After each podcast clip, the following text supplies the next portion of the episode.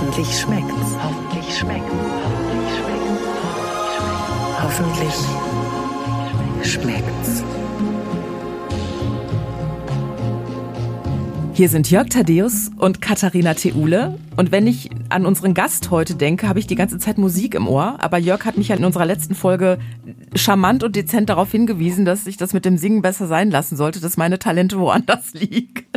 Ganz woanders, Katharina, ganz woanders. Aber, aber die sind trotzdem zahlreich. Das darf man nicht vergessen. Absolut. Es sind so viele Talente. Deswegen darfst du gar nicht traurig darüber sein, dass es mit dem Singen ein Teiltalent von dir ist. Ja. Also du kannst bestimmt gut beurteilen, wie andere Leute singen. Ja, aber meine eigene Singkraft prozentual auf sehr niedrigem Niveau. Lassen wir das einfach mal so stehen. Da ist der, der Gast, der heute unseren Kochcast beehrt, auf einem ganz anderen Niveau unterwegs. Wir begrüßen einen, den erfolgreichsten Sänger und Musikproduzenten Deutschlands, gerade auf großer Tour durch Europa, Spanien, Kanada stehen noch an. Podcaster ist er und er ist auch noch leidenschaftlicher Koch hat jetzt sein zweites Kochbuch herausgebracht. Thomas Anders, herzlich willkommen bei Hoffentlich schmeckt's wie schön bei euch zu sein. Und ich meine, wenn man euch so, so ähm, sprechen hört, ähm, also Thaddeus ist schon sehr charmant. Also er, er lässt jedes Türchen offen, um dir irgendwie ganz viele Talente, Talente beizusprechen. Äh, aber am besten fand ich wirklich diese Formulierung, dass du wahrscheinlich sehr gut beurteilen kannst, wenn man gut singen kann. wenn man schon selber nicht singen kann.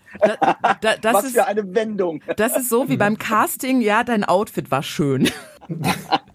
Aber Thomas, du, du, du, hast schon als kleiner Junge so gut gesungen, dass äh, alle gesagt haben, hui, da, da, da ist äh, Begabung. In der Tat ähm, ähm, war ich schon als Sechsjähriger zum ersten Mal auf der Bühne und habe dann meinen Weg weiter verfolgt und es war eben immer so, das ist so, da erinnere ich mich jetzt auch gerade dran. Also ich bin dann so als als ähm, sieben, acht, neunjähriger bin ich bei uns so ähm, in den Ortschaften. Ich komme ja ganz tief vom Land, habe ich halt eben immer zu Weihnachtsfeiern und sowas gesungen und dann kamen die Leute immer dann, du musst mal ins Fernsehen, als wenn das so einfach wäre. Ich sag klar, da soll mein Weg hingehen, aber dass es dann so äh, hart kommt äh, ähm, und so erfolgreich wird, konnte man natürlich nicht ahnen. Vor allem über so viele Jahrzehnte. Lass uns mal direkt in deiner Kindheit bleiben. Ne? Koblenz, die Ecke da hinten, bist du aufgewachsen, da lebst du auch jetzt noch. Wie war denn das mit dem, mit dem Essen in deiner Kindheit? Weil ne, unser Kochcast, wir reden übers Essen, übers Backen, übers Kochen, übers Genießen vor allen Dingen. Wir lieben gutes Essen. Das muss nicht immer Sterneküche sein, sondern gut gemachtes Essen, was so die Seele auch erwärmt.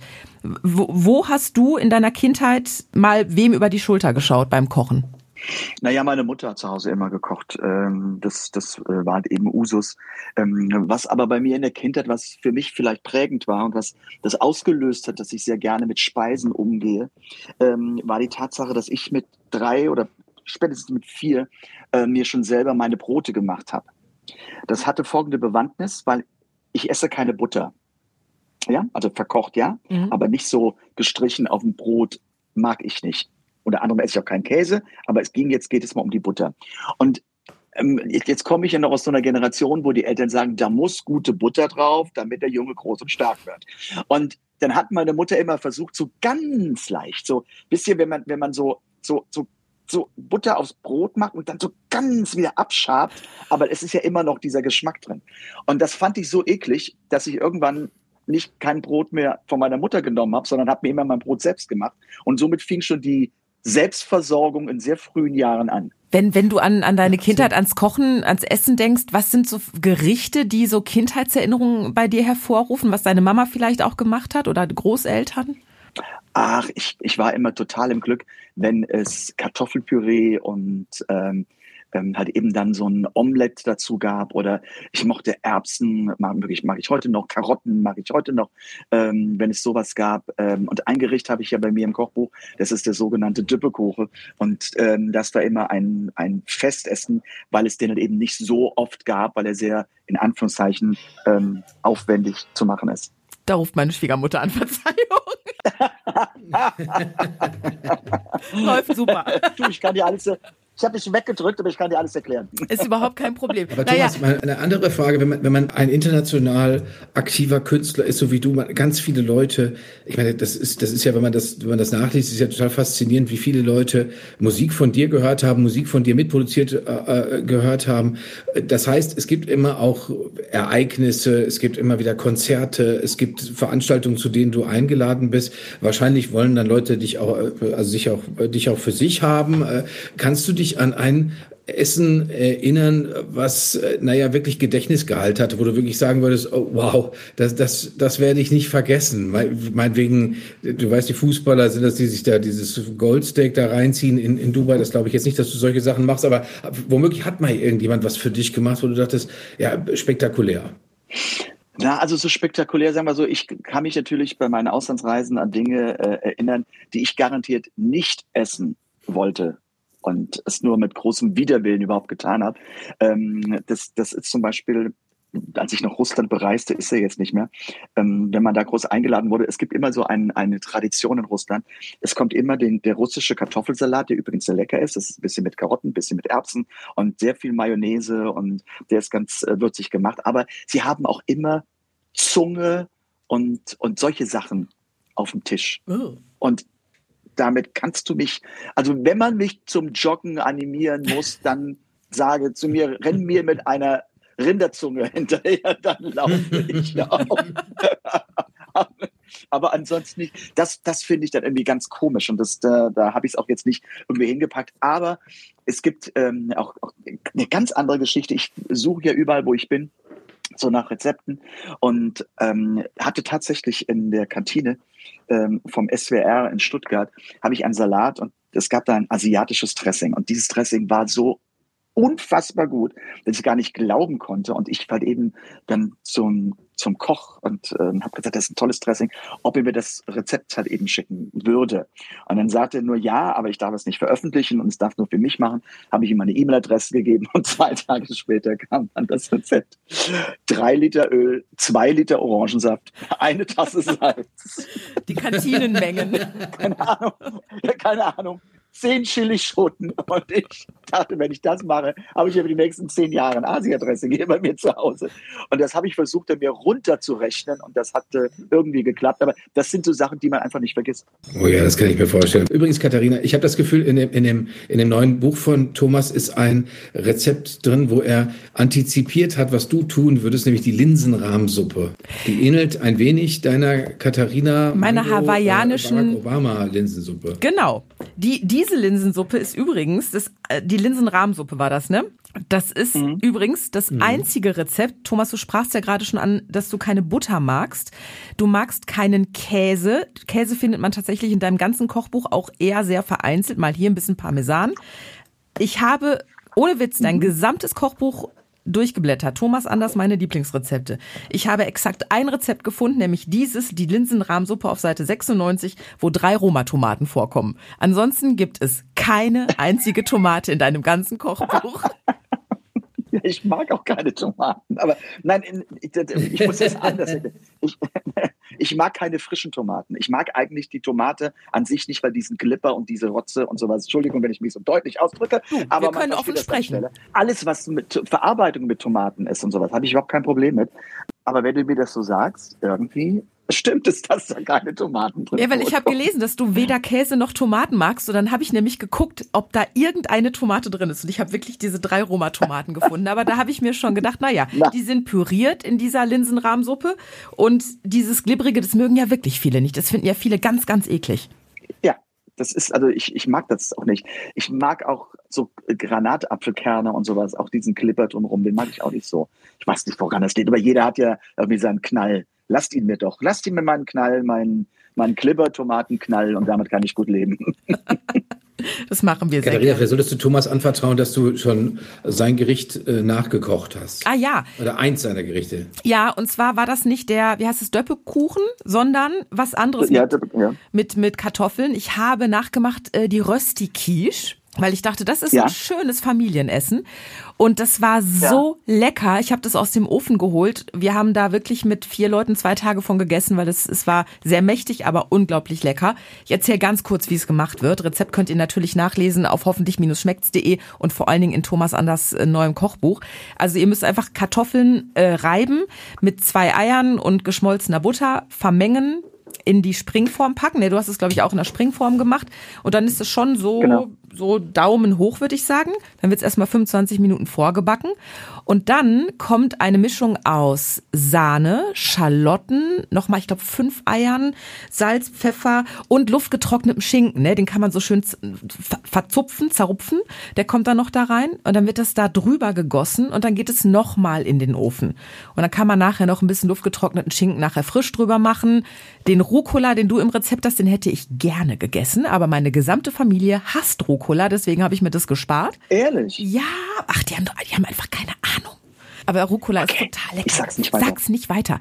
Aber diese Rösti-Quiche, die war so, ah, das ist so ein richtig tolles, bodenständiges Essen. Und da habe ich auch gelesen, ne, deine Region, wo du herkommst, Koblenz, die Ecke, ist so, ist so Kartoffelregion, ne? Das ist schon typisch für euch. Ja, das ist, eine, ist die, also bei uns hier in Rheinland-Pfalz eigentlich die typischste Kartoffelregion, weil es f- gefühlt endlose Felder.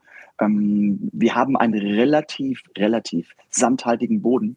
Ähm, also nicht zu fest wie in anderen Regionen, wo die Kartoffel nicht so gut wachsen kann. Und das ist einfach die Kartoffelregion. Also ich weiß es noch von Erzählungen von den Großeltern. Man hat halt eben die Kartoffeln angebaut und die wurden dann halt eben in die, in die Stadt, in die Großstadt nach Koblenz ähm, im Grunde äh, verkauft und, und gebracht.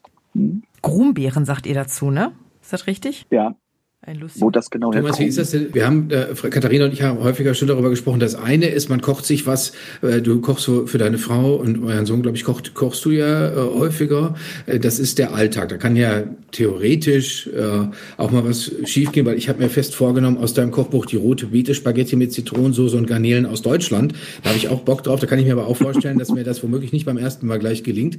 Aber wenn du jetzt gefordert bist, deine Frau sagt, Thomas, es kommen diese wichtigen Leute, mit denen wir kürzlich bei einer Party entweder eine wahnsinnig gute Zeit oder ein bisschen Schwierigkeiten hatten, die laden wir jetzt ein. Alle wissen, du kochst gern, du kochst viel. Was machst du dann? Also was, wenn du, wenn du jetzt zeigen, wenn du gewissermaßen so die Thomas Anders Leistungsshow machen musst, musst zeigen, Freunde, hier ist jemand in der Küche, der hat geübt. Was, was machst du dann? Also ich kann es jedem nur empfehlen, man soll nie das Gericht zum allerersten Mal machen. Ja? Das, äh, das kostet Nerven. Und das macht doch überhaupt keinen Sinn. Es kostet Und- Genau. ja, ja, weil es, weil es einfach auch, ja, man muss sich da reinarbeiten und, und oft verändert man ja noch Sachen, auch ich in meinen Rezepten, wenn ich ähm, halt eben am Kochen bin. Das, was wichtig ist, ganz, damit es immer entspannt ist, ist immer mein, mein roter Fahrplan für, für Gäste, das, äh, im Büchlein steht's drin, die Vorspeise vorbereitet haben und das Dessert vorbereitet haben. Oder dass das halt eben nur mit Verfeinerungen halt eben gemacht werden muss. Und der Hauptgang, das soll etwas sein, was auch den Gästen entsprechend funktioniert. Also, wenn ich acht Gäste habe und will dann ein, sage dann, ich mache jetzt ein Rinderfilet, dann ist es einfach schwieriger, als wenn ich etwas mache, was dann eben nicht à point auf den Punkt und vielleicht dann noch in drei verschiedenen Versionen gemacht werden muss. Der eine will's Medium, der andere ähm, Rare, der andere will, was weiß ich, irgendwas, eine Schuhsohle. Ich weiß es nicht. Das ist dann mit Hektik verbunden und das muss man sich nicht antun. Und wir müssen ja Folgendes dazu sagen, im Gegensatz zu der, zu der äh, Profi-Gastronomie haben wir viele Geräte nicht in der Küche. Ich bin zwar relativ gut ausgestattet, aber wir haben trotzdem viele Geräte nicht, die es einfach dann auch warm halten, sondern es muss aus der Pfanne dann einfach auf den Teller. Und bei acht Personen, der Letzte, der es bekommt, dann ist es nicht mehr so warm, wie es dann eben vielleicht aus der Pfanne kam. Also das sind so kleine Tricks oder Erfahrungen, Lebenserfahrungen, die man hat. Und dann gibt es aber relativ viele Gerichte, wie zum Beispiel auch die rote Beete Spaghetti. Die, die sind so einfach zu machen. Die Zitronensoße äh, macht man vorher. Ähm, die Garnelen, die kann man wirklich schnell anbraten und nachziehen lassen. Und die Spaghetti sind ja von vier Minuten durch. Also das ist alles easy. Bei dem Rezept, da dachte ich erst rote Beete Spaghetti. Ach komm, jetzt fängt der an, hier die rote Beete durch diesen Spaghetti-Gemüseschäler zu drehen, dass man eben Gemüsespaghetti hat. Aber es sind richtige Nudeln. Wie machst du die? Ja, die kaufe ich im Supermarkt. Nein, aber dass sie rot werden. Also ich bin grundsätzlich mag ich immer frische Nudeln. Ich mag also nicht die, die, die, also die, ja, die getrockneten, sondern richtig aus also dem Kühlregal, ähm, weil die zum einen sehr schnell, mir schmecken sie besser. Das ist ja auch ein anderer, also der Ei-Anteil, der drin ist. Macht die dann aus. Aber es ist ganz einfach. Man kocht die Nudeln, wie man sonst auch Nudeln kocht. Man kann auch herkömmliche Spaghetti nehmen und man fügt anstelle äh, halt eben von drei Liter macht man zwei Liter Wasser und ein Liter rote Betesaft. Und schlups sind die Dinger rot.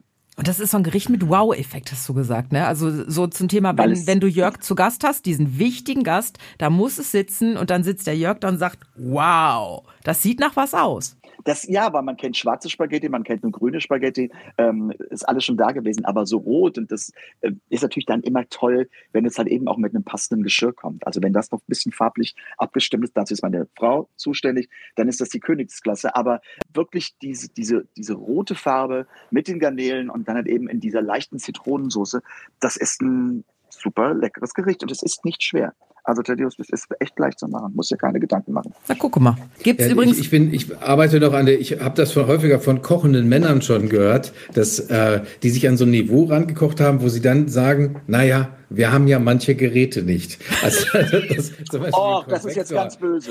Nein, ich habe das, ich habe das selber, ich habe das selber auch schon, ich habe selber schon darüber nachgedacht, einen Truthahn zu machen. Und habe äh, in so einem Vereinsheim so einen Truthahn aus dem Konvektor, wo der auf, ich weiß nicht, 47, 48 Grad erhitzt werden konnte über ganz, ganz lange Zeit. Die Temperatur bleibt konstant. Das war, ich habe mir immer einen Truthahn trocken vorgestellt, muss ich ehrlicherweise sagen, ganz oft trocken gegessen. Plötzlich war das ein, war das ein Hammer. Und da konnte ich aber immer sagen, ja, Freunde, wir haben doch diese Geräte gar nicht. Das stimmt. Das ist eine gute Ausrede, aber mittlerweile, wenn man eine Küche hat, man kann sich schon ein bisschen viel helfen. Und mein Gott, wenn es dann eben nicht der Truthahn ist, dann geht, lässt man sich irgendwo einladen zum Truthahn essen oder man isst den außerhalb. Ähm, wie gesagt, Kochen soll immer Spaß machen. Es muss Spaß und Freude machen.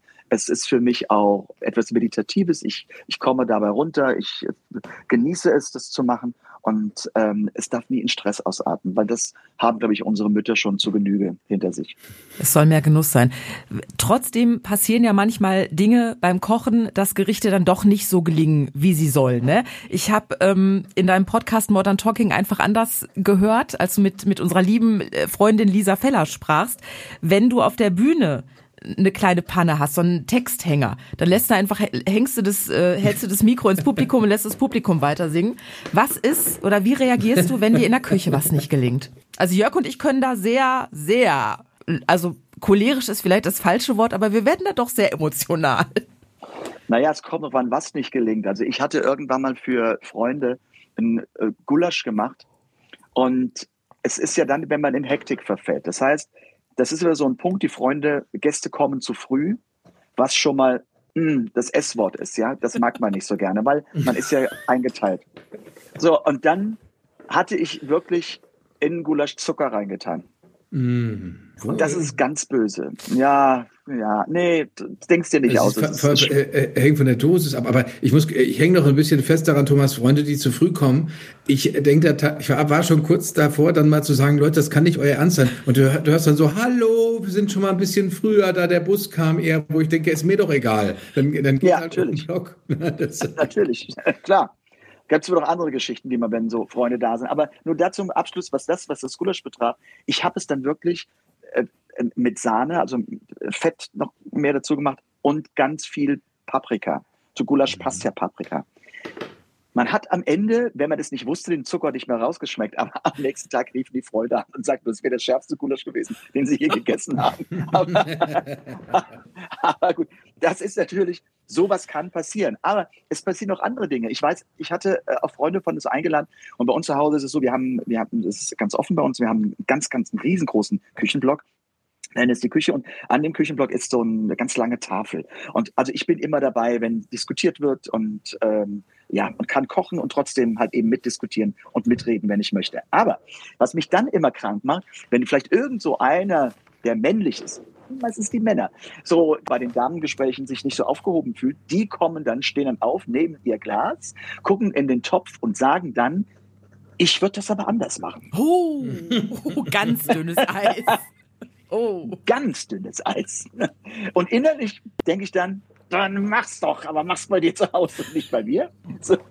Und da hatte ich mal eine Geschichte, habe ich auch Nudeln gemacht und ich hatte Lammfilets und ähm, die waren vorge vorbereitet, also schon, schon vorgebraten. Und das mache ich dann immer so, die kommen dann so bei, bei 120 Grad, so für sechs, sieben Minuten kommen die halt eben ähm, in den Backofen ähm, und werden dann halt eben heiß und sind innen drin genau auf dem Punkt rosa. Alles super. Naja, also ich dann die Nudeln gekocht, es gab Nudeln dazu und halt eben, da gibt es so eine ganz würzige ähm, Rotweinsoße äh, und, und mit Rosmarin und habe dann die Filets, die Lammfilets in den Backofen reingeschoben. Okay, alles wunderbar, Nudeln waren fertig, die Gäste saßen. Ich gehe zum Backofen. Ich hatte aber vergessen, ihn anzumachen. ich habe vergessen, auf den Startknopf zu drücken. Weil Temperatur hatte ich alles eingestellt, aber Startknopf ist dann nicht unerheblich. Also, was habe ich gemacht? Weil die Nudeln waren ja fertig. Ich konnte ja jetzt nicht irgendwie. Dachte ich, okay, ganz schnell überleg, überleg. Die Nudeln mal warm gehalten, mal einen Schuss Olivenöl rein, damit die nicht zusammenbatschen und sowas, damit die schön noch locker bleiben. Und habe dann einfach den Speed-Vorgang gemacht. Anstelle von 120 Grad habe ich direkt mal auf 200 gemacht. Und dann waren halt eben diese, diese Lammfilets irgendwie in vier, viereinhalb Minuten, da machen sie dann auch gut. Aber das sind so Dinge, wo man kreativ werden muss. Ist nun mal so. Herrlich, herrlich. So, wir können richtig doll kreativ werden mit vielen ganz tollen, fantastischen Rezepten aus deinem neuen, aus deinem zweiten Kochbuch. Thomas Anders, meine Lieblingsrezepte. Oh ja. Der Jörg hat sich die rote Beete Spaghetti vorgenommen. Ich guck mal, was ich, Ich als habe nächstes noch, ich hab koche. noch auch andere Sachen gesehen, da wollte ich eigentlich auch noch nachgefragt haben. Der Kartoffelsalat gebraten, den finde ich auch sehr interessant. Also, dass man das Der mit ist super. Macht. Jörg ist großer Kartoffelsalat-Fan, musst du wissen. Ja, ich auch, ich auch. Ähm, klar, das klingt natürlich ein bisschen irreführend, aber ähm, es ist so, dass es sind im Grunde die Pellkartoffel, die also musst kleine nehmen, also die Drillinge. Jetzt ähm, oft geht man ja beim Kartoffelsalat nimmt man gerne große, damit man nicht so viel abpellen muss. Hm? Aber hier wirklich hingehen und und auch kann man auch sogar noch mit Schale, wenn die ganz jung sind und sauber sind, ähm, die die kleinen nehmen und die dann irgendwie vierteln und die werden dann mit den Zwiebeln ganz scharf in der Pfanne angebraten, kommen dann in eine große Schüssel und dann halt eben kommt das Dressing. Es sind auch Erbsen dabei. Das gibt einen ganz besonderen Kick, weil das die Zwiebel und die Erbsen haben ja so eine leichte Süße und das schmeckt dann. Es ist nur so, er muss wirklich warm gegessen werden. Ich habe es ausprobiert. Äh, oft bleibt ja was übrig. Wenn er dann aus dem Kühlschrank kommt am nächsten Tag, dann schmeckt er nicht mehr. Ich bin da ganz ehrlich, er muss frisch gegessen werden. Es ist nicht wie ein Kartoffelsalat, den man gerne am nächsten Tag, wenn er noch mehr durchgezogen ist, gerne isst.